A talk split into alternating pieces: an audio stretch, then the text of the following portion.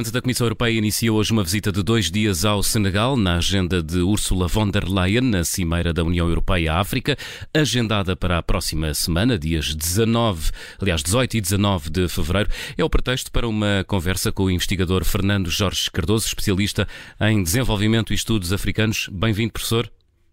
Boa tarde. Uh por favor. Emmanuel Macron, a França preside hoje ao Conselho Europeu, tem dito com insistência que é um objetivo dos 27 relançar a parceria União Europeia-África, por exemplo, no domínio eh, da economia. Sr. Professor, é para levar a sério ou mais uma vez ficamos eh, no plano das intenções com poucas repercussões na vida de quem vive em África? Eh, eu vou-lhe responder a essa, essa pergunta, que eh, digo-lhe que é uma pergunta recorrente sempre que há cimeiras uh, Europa-África e, e, ultimamente, União Europeia-União Africana. Eu vou-lhe responder da seguinte maneira. Um, em todas as, as, as, cimeiras que houve, foi feita essa declaração uh, habitual, que é vamos relançar a parceria uh, Europa-África, União Europeia-União Africana, etc.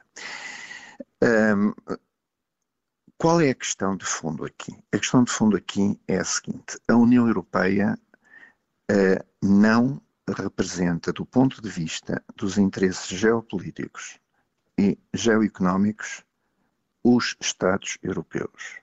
Por outras palavras, a União Europeia não tem uma geopolítica própria, poderia ter, mas não tem uma geoeconomia própria, porque essa tem alguns dos Estados que são Estados-membros e alguns desses Estados têm interesses geopolíticos e geoeconómicos contraditórios, não só no que respeita à África, mas em variadíssimos assuntos. Isso, isso impossibilita uma visão comum da União Europeia? Não, não impossibilita. Isto é unicamente para dar um enquadramento que pensarmos que um acordo entre a União Europeia e a União Africana significa um acordo entre os Estados-membros europeus e os Estados africanos é uma ficção. Isso nunca aconteceu, não vai acontecer enquanto uma utopia não acontecer ela própria, que é haver uma união política na Europa, uma união política em África. Estamos muito longe disso. Tem a ver, tem a ver, lado, tem a ver peço desculpa, tem a ver com os interesses de cada Estado nesta altura ou tem a ver com o passado de cada Estado na sua tem relação a ver com, com a África? Dos Estados, tem a ver com os, em primeiro lugar, tem a ver com os interesses dos Estados, uh, uh, relativo, uh, os interesses económicos e geopolíticos dos Estados uhum. nesta altura em termos da visão que têm do futuro. Que são divergentes. E, por outro lado, é? tem a, e, mas veja uma coisa, e tem a ver também com os problemas que existem dentro da União Europeia e que tornam os Estados, colocam os Estados em posicionamentos diferentes relativamente a pontos fundamentais, digamos, em qualquer agenda de relacionamento, por exemplo, as migrações. Neste, por exemplo, a questão das vacinas, da pandemia. Nós, neste momento, temos Estados membros da União Europeia que têm posições diferenciadas relativamente à questão das migrações, sejam elas da África ou sejam de onde forem, e relativamente à questão, por exemplo, do levantamento das patentes uh, uh, de, de vacinas que sejam produzidas em, em, entidades europeias, vamos dizer assim, ou mesmo o posicionamento a tomar em termos da Organização Mundial de Saúde ou da Organização Mundial do Comércio, que é onde se discutem as patentes. Uh, com tudo isto, o que eu quero dizer é que uh, o tipo de, de, de parceria que se faz nestas cimeiras é, representa 10% da realidade. Ou seja, os outros 90% da realidade são o que se passa em diversas regiões diferenciadas da África e países e aquilo que se passa do ponto de vista da atuação dos países membros da União Europeia. Então, por, o corolário de tudo isto é que o relacionamento Europa-África só é visto numa percentagem pequena a partir da história do relacionamento destas parcerias. Este é um primeiro ponto. Um segundo ponto é que uh, uh, existe uma ficção, uh, falando agora mesmo da parceria, que se mantém desde o início, por, por mais que tenham sido inventadas palavras uh, diferenciadas, parceria entre iguais, uh, cooperação, etc, etc. O que é que acontece? O que acontece é que quando existem dois grupos e um dos grupos dá dinheiro e o outro dos grupos recebe dinheiro, número um.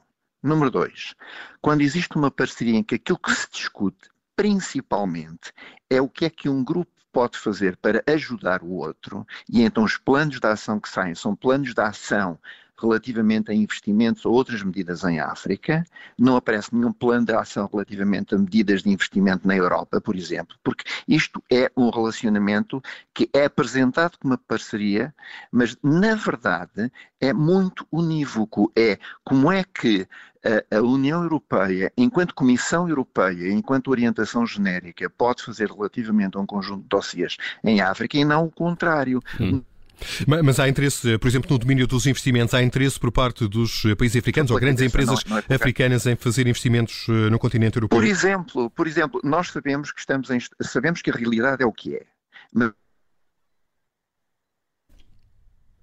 Bom, perdemos momento perdemos momentaneamente e agora, em definitivo, eh, o contacto eh, com o Fernando Jorge Cardoso, é especialista em eh, estudos africanos e conversávamos a propósito da relação entre a União Europeia e a África, isto a pretexto da cimeira que terá lugar entre os dois blocos africano e europeu, sendo que Emmanuel Macron, o presidente francês, e a França preside atualmente a União Europeia, anunciava que queria relançar essa parceria entre a União Europeia e a África. Agora sim, eh, presumo que eh, já seja possível retomar o contacto com o professor Fernando Jorge Cardoso. Já, já está sim, de volta? Sim, é já, possível, sim, já, muito já bem, muito bem. Em... Sim, professor. só para terminar a lógica, o que eu estava a dizer era o seguinte: na verdade, isto é uma parceria, mas não é uma parceria entre iguais. Nem nunca poderia ser, porque a realidade não é essa. É, é uma parceria que, no fundo, no fundo, é um plano de ação que, de dinheiro que neste momento está concentrado na Comissão Europeia, portanto, um conjunto relativamente volumoso de dinheiro e que é de facto importante do ponto de vista de um conjunto de ações que acontecem em África, uhum. mas trata-se de como é que a Europa, como é que a Europa uh, uh, se organiza através da Comissão Europeia. É o que eu digo. Quando nós olhamos para isto, por exemplo, mesmo em termos económicos, 85% das relações de cooperação, nem sequer estou a falar de investimento, ou seja, aquilo que se chama ajuda ao desenvolvimento, não vai pela Comissão Europeia, vai pelos Estados-membros. A Comissão Europeia só detém cerca de 15% do montante global. Mas, na verdade, aquilo que faz é, digamos, um. Por exemplo, Portugal segue as orientações gerais da Comissão Europeia e, regra geral, é o que os países fazem, quando, exceto quando se trata de problemas de natureza da geopolítica ou de segurança. Aí cada um segue aquilo que considera mais importante para o seu eleitorado porque os, os, governos dos países europeus, tal como os governos dos países africanos, alguns pelo menos, eh, têm que responder perante o eleitorado e têm que estar preocupados em se manterem no poder, não é? Uh, então, eu, eu, queria, por um lado, desmistificar, sem, sem, sem deixar de dar importância à realização destas cimeiras, desmistificar o seu impacto. Depois da cimeira, o que se vai o que vai acontecer é business as usual, exceto o facto de, nesta cimeira, irem ser discutidos talvez a ação mais importante que a Comissão Europeia tem feito para apoiar alguma estabilidade em África, que tem sido financiar o mecanismo de, de, de, de, paz e segurança africana. Até agora, desde o início, a União Europeia já financiou com quase 3 mil milhões de euros esse mecanismo, que ajuda, de facto, a União Africana a financiar missões de paz em, em, vários países e a própria estrutura de paz. Hum. Isto é importante e vai continuar. Uh, e é importante para a Europa, porque a Europa não faz isto unicamente porque é importante para a África, isto também é importante para a Europa por causa do, do, do portanto, das consequências que poderiam As migrações, por exemplo, não? Por exemplo, mas isso aí é a responsabilidade, a grande responsabilidade das migrações pelo Mediterrâneo. Atenção, quando nós estamos a falar das migrações da África, nós estamos a falar de menos de, quer dizer, menos de 5% das migrações que vão para a Europa, porque basicamente as migrações e aquilo que colocou o grande problema político interno na Europa foram as migrações a partir do Médio Oriente. Foi, foi, foi a guerra na Síria e no Iraque uhum. que levaram, de facto, a um afluxo absolutamente brutal uhum. de migrantes em 2015 uh, uh, uh, e 2016 para os países europeus. Porque aquilo que vai pelo Mediterrâneo são mais desastres humanitários. São desastres humanitários e foi isso que chamou e concitou a opinião e, e foram juntos, quer dizer, as duas coisas são juntas, mas quantitativamente são absolutamente diferentes neste momento. Uh, e, e, no caso das migrações da África, há aqui uma responsabilidade que não é da União Europeia, não é da Comissão Europeia, mas é da França e do Reino Unido, quando o Reino Unido era membro da União Europeia, que destruíram o Gaddafi, o regime do Gaddafi, hum. que tinha um acordo com, com os europeus, com a Comissão e com os europeus, para ser uma espécie de tampão hum. às migrações era, ilegais. Era a garantia do continente europeu. Era a garantia, a garantia exatamente das migrações desorganizadas hum. e desordenadas. Neste momento não é. E a responsabilidade disso não é de, da Líbia, não é dos africanos, vamos dizer assim, muito menos dos migrantes, não é? Uh, aí houve uma responsabilidade não da Comissão, volto a dizer, não da União, mas de Estados-membros, o que mostra um bocado aquilo que eu disse no início, que a geopolítica, a União Europeia não tem uma geopolítica propriamente, pode ter. Quem tem geopolítica é a França, é a Alemanha, é a Itália. Uh, uh, uh, Mas é, professor, professor Fernando Jorge Cardoso, é ou não importante a Europa afirmar-se no continente africano, sabendo nós que a China, por exemplo, se tem afirmado nos últimos anos e, por que não dizê-lo, nas últimas duas décadas no continente, no continente africano? Felizmente para a África, com muita força. a China Felizmente para a África, a China tem avançado com financiamentos para infraestruturas, que era algo que a União Europeia e os países europeus tinham deixado de fazer em termos de ajuda ao desenvolvimento eh, e que neste momento estão a recomeçar a fazer porque perceberam que, na verdade, para o, o, o, o, crescimento e a própria estabilidade dos Estados em África, o essencial para os países africanos são investimentos em infraestruturas, sejam elas estradas, portos, aeroportos, sistemas de saúde, saneamento, etc. Felizmente aparece um país que tem muito dinheiro para isso e, e, e, faz isso em vários países, com interesses, sem dúvida, não tenho a mínima dúvida que a China está a fazer isto com, porque tem um interesse, digamos, em ter uma influência global e essa influência global passa pelo apoio político dos países africanos nos órgãos multilaterais. Não é por acaso que a China é um dos grandes defensores do multilateralismo, o que é uma coisa absolutamente incrível, não é? Uhum. Nós vimos isso, vimos isso durante o tempo do Trump. É uma compra. Os chineses estão a comprar os votos dos países africanos, professor? Se quiser ver as coisas dessa maneira, eu diria que sim. Acho que é um bocado mais vasto do que isso. Uhum. Uh, eu acho que os chineses estão, por um lado, estão a fazer isso, uh, uh, tal como fazem os europeus e os americanos e outros, mas estão a fazer mais do que isso.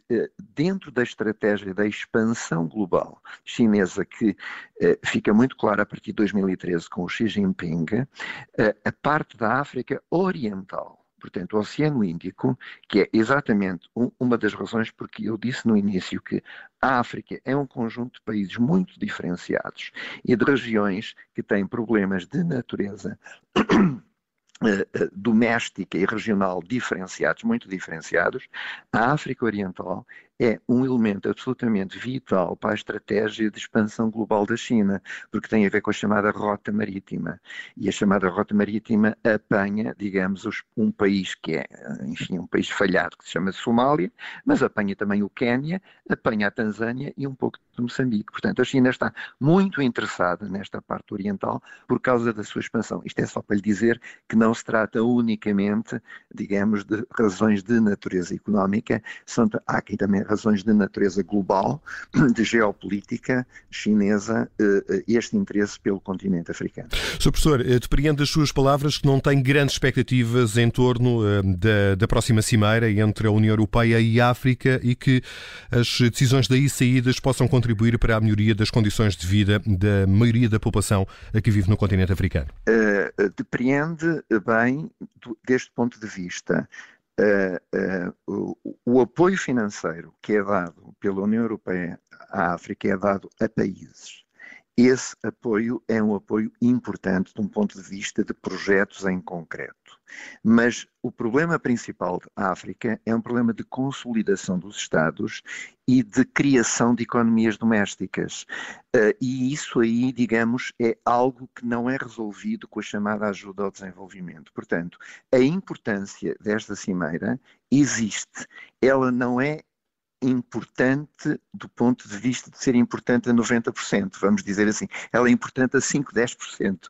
Mas as relações Europa-África, pensando a longo prazo, apesar de como eu disse e continuo a dizer, a União Europeia não ter uma geopolítica, tem várias, não é? Que têm a ver com os respectivos países, todos eles, todos estes países, olham para o, o, o globo e para a África como um território que convém, em que convém ter influência, exatamente porque a União Europeia, pela sua natureza, é, digamos, uma organização multilateral, multilateralista.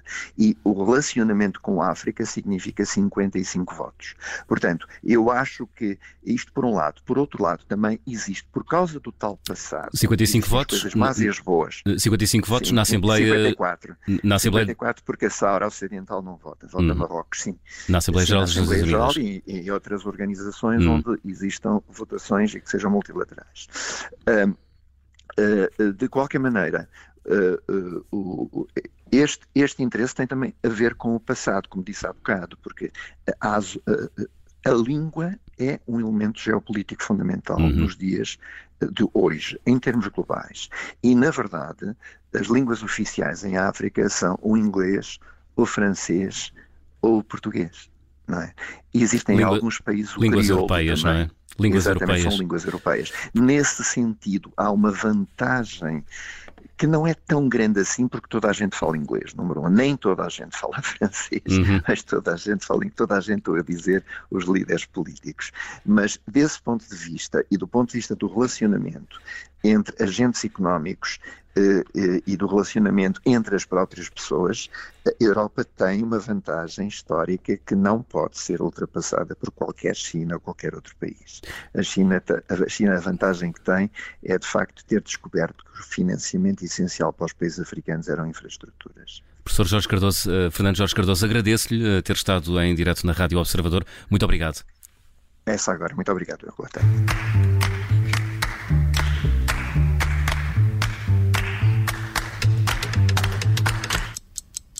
Rádio Observador.